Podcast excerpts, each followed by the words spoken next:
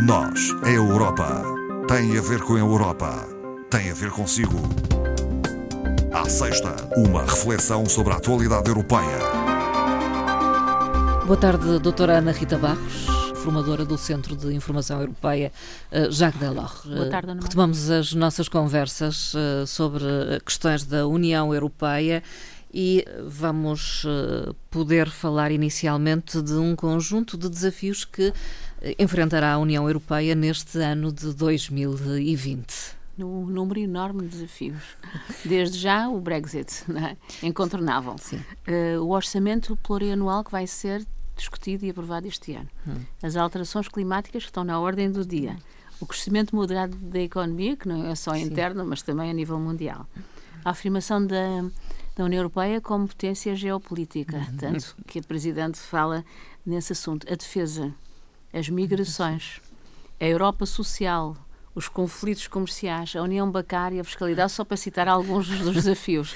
alguns já vêm do passado, digamos, sim, sim, transitam sim. para transitam 2020. Sempre. Exatamente, estão, continuam, são às vezes situações, por exemplo, o caso das migrações, hum. que não se conseguia resolver e que estão sempre uh, na agenda europeia. Uh, o Brexit já há alguma certeza, doutora Ana Rita Barros? A, a saída é uma certeza. A saída. Uh, o acordo uh, com a União Europeia sobre a saída, que tem os timings que não estão muito de acordo entre o Reino Unido e a, e a União Europeia, que acha difícil conseguir esse acordo até ao final de, de, deste ano 2020, mas o Primeiro-Ministro continua a afirmar que sim.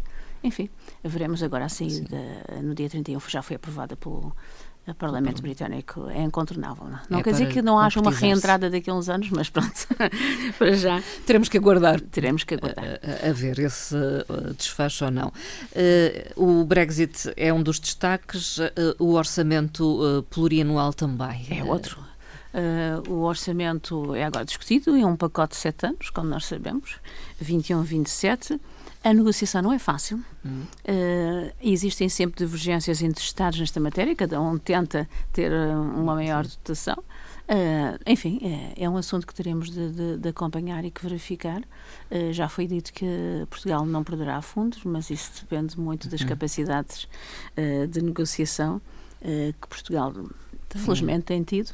vamos ver Sim. o que é que acontece. Os fundos são importantes, penso, Portugal e a região.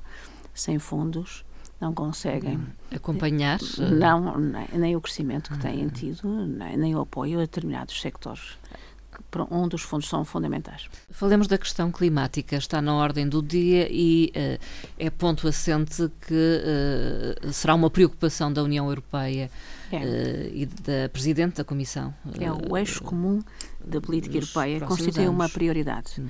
Eh, como as diversas áreas, de tal maneira que eh, a União Europeia, através da sua Presidenta, já classificou a questão climática como eh, o ponto fulcral do seu mandato, chamado de intensa diplomacia climática, são as palavras usadas pela Presidente, e, e, segundo também a Comissão, é uma das exigências dos cidadãos eleitores. Nós vemos a preocupação que existe, nem sempre aplicável na realidade, mas uh, este é um tema alvo de algumas controvérsias, como Sim. é o caso da Polónia, mas cujo pacote financeiro desta semana, chamado Fundo de Transição Ecológica, uh, veio dissipar um pouco porque definiu uma dotação máxima de 100 mil milhões de euros, muito é dinheiro. É muito dinheiro. Sendo 50% absorvido uh, pela Polónia, uhum. pela Alemanha e pela Roménia, Estados europeus esses que são os estados com mais energias contaminadas. Uhum.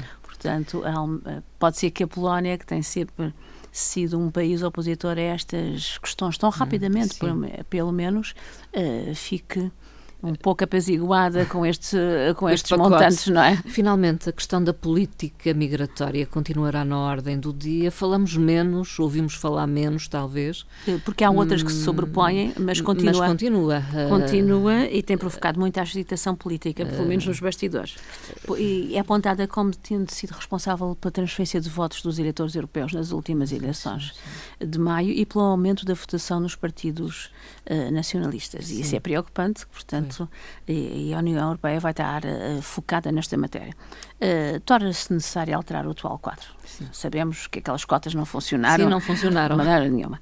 Uh, e evitar a pressão que tem existido sobre os países de fronteira externa, que é o caso da Grécia e mesmo Sim, de Espanha. Já. E Espanha e Espanha também.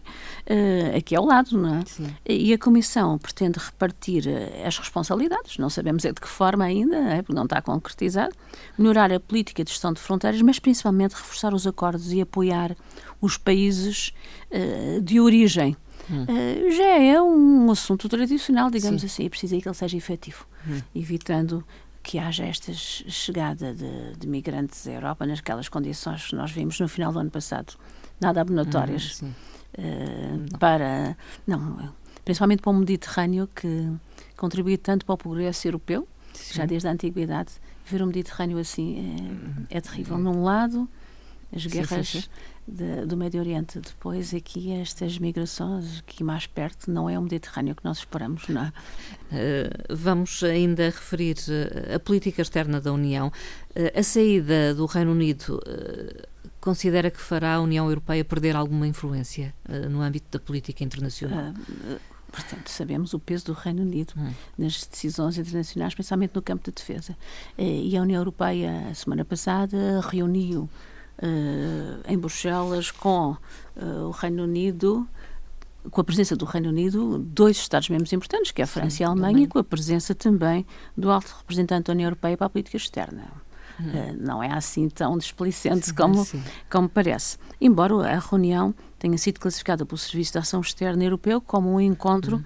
Simbólico, Sim. mas um, simbolismo que, enfim, que não deixa a França uh, define bem que quer o Reino Unido na política de defesa europeia e a importância do Reino Unido para a política externa da União. Portanto, apesar e, da saída... Uh, manter. E porquê? Porque nós sabemos hum, que uh, a França e o Reino Unido são os únicos Estados-membros, que o Reino Unido é ainda Estado-membro da União Europeia, com armamento nuclear. Hum com assento no Conselho de Segurança das Nações, das Nações Unidas. Unidas. E tem os maiores exércitos europeus, porque há países que não têm exércitos e a União Europeia hum. também não tem, nunca conseguiu ter um exército europeu. Um, e esta pretensão é, é, é, enfim, apoiada pela hum. França e pela Alemanha e também pela União Europeia. O presidente francês já declarou esta, esta questão da é, defesa como fundamental, hum. até porque os Estados Unidos parecem cada vez mais querer reduzir o seu compromisso uh, com a NATO. Uh, a Presidente também da Comissão parece estar de acordo, pelo que se lê nas entrelinhas, indicando que a nova Comissão pretende uh, ser uma comissão onde coloca a União Europeia no, na cena internacional como uma posição geopolítica. A geopolítica vem muito da defesa dessas posições.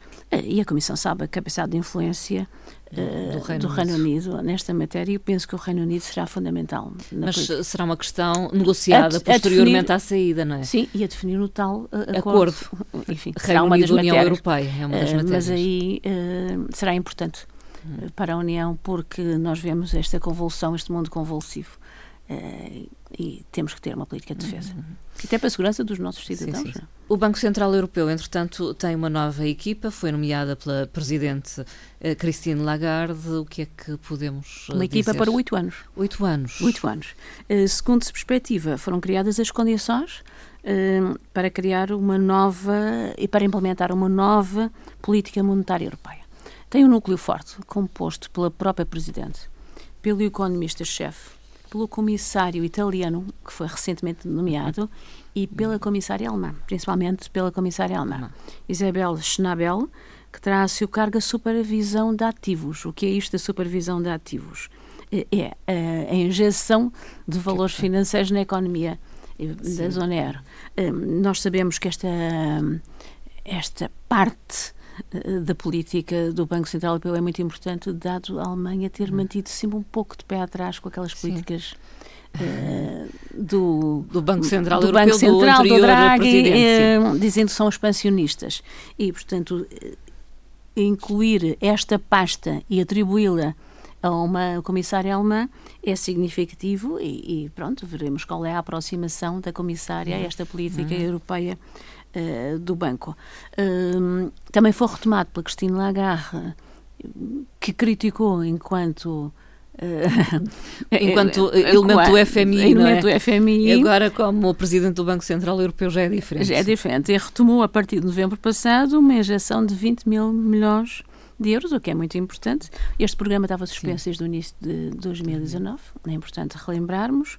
Uh, e foi um programa que, que, atingiu o seu máximo entre 2014 e 2018, injetando na economia da zona euro 2,6 mil milhões de euros. Uhum. É importante nós vermos este desenvolvimento, até porque estamos agora no, no ano seguinte àquele em que se restou a mais baixa taxa de juros uhum. do Banco Central, Central Europeu. Europeu. Uh, historicamente, a mais baixa uhum. de todas.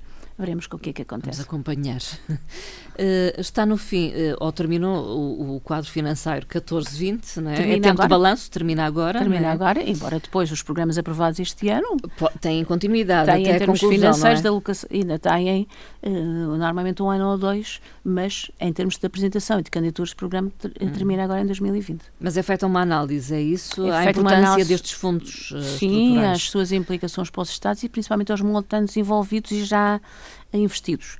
Eh, a Comissão publicou o relatório dos fundos estruturais e de investimento recentemente, eh, com dados até setembro passado, e refere a importância da criação dos fundos na criação de emprego, na formação e no ensino, como nós sabemos, no apoio a empresas, na, eh, diversificação da investigação e, nomeadamente, nos domínios da saúde. A Comissão indicou que o investimento total de fundos foi até setembro de 500 mil milhões de euros, estando já cumpridos 75% do quadro iniciado em 2014. Portugal beneficia de 17 programas nacionais apoiados pelos fundos, é muita coisa. Sim. Os mais conhecidos são, como Sim. nós sabemos, Fundo de Desenvolvimento Regional, Sim. o FEDER, o, FEDER. Eh, o Fundo Social Europeu, que apoia a formação, eh, mas também o Fundo Agrícola, o Fundo das Pescas, Uh, enfim, um dado importante. Sim. Portugal já beneficiou desde o início do quadro, uhum. 2014, de 25,9 mil milhões de euros. Daí a importância dos fundos para o um novo quadro, quando falámos há bocado da, sim, da aprovação sim, que, se, que irá ocorrer este ano. Sim, não é desejável que haja um, uh, restrições, restrições, nem baixas, não é? baixas uh, nesses fundos. Uh, tudo isto uh, leva com certeza a que a União Europeia apresente a taxa mais baixa de desemprego desde a crise. Uh, sim, uh, apesar de estar uh, um crescimento moderado na economia, existe um... Mas pode ligar-se a estes fundos? não em diretamente? Parte, em, parte. parte aos fundos. mas não só, também.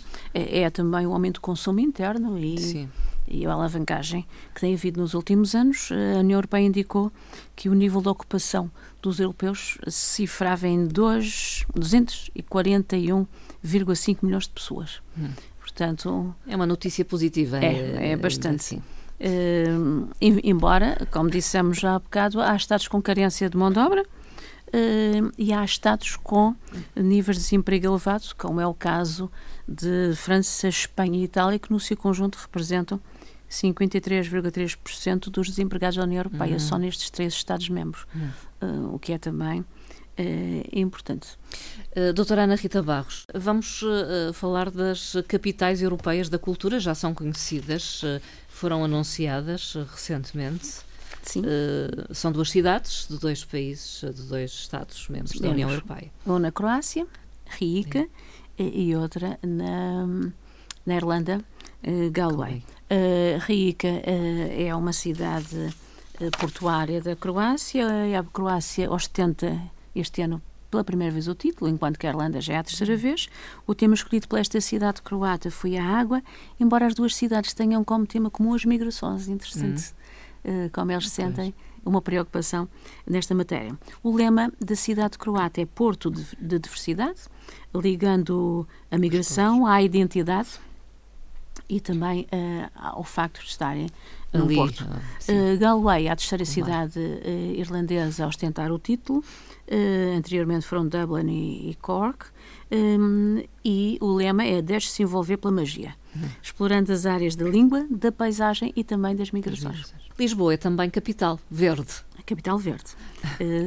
o tema Capital Verde surgiu com a atribuição do prémio, o primeiro prémio em 2010, em Estocolmo, o ano passado, 2019, foi Oslo, temos agora Lisboa, para o ano temos uma cidade finlandesa, Larti, uhum. uh, tenta valorizar e incentivar a utilização ecológica das cidades. Como nós sabemos, dois terços dos europeus vivem em cidades uhum. e é preciso as boas práticas em termos ambientais e em termos também das alterações Sim. climáticas que nós falamos, daí a importância uhum. da Lisboa Cidade Verde, porque é portuguesa, não é? E é a nossa Sim. capital, uh, embora já tivéssemos, em termos de cultura, já tivemos várias cidades sim, portuguesas sim, que ostentaram o título. A concluir, doutora Ana Rita Barros, uma pequena frase, uh, como é habitual, desta vez de, do comissário vice-presidente da Comissão Europeia, o Franz Timmermans. Exatamente, o holandês, uma frase muito pequena, uhum. uh, que tem a ver com o assunto do Reino Unido, pelo menos é a leitura que se faz, uh, e a ligação e a pena que, que o Franz Timmermans uh, revela relativamente à saída do Reino uhum. Unido e diz o seguinte: os laços familiares nunca se cortam. É Enfim, quase um fase, lamento. É uma fase pequena, mas uh, significativa, Sim. vinda também de quem é, que Sim. é o presidente, uh, ou vice-presidente da, da Comissão. Doutora Ana Rita Barros, voltaremos a falar em breve. Muito obrigada. Muito obrigada,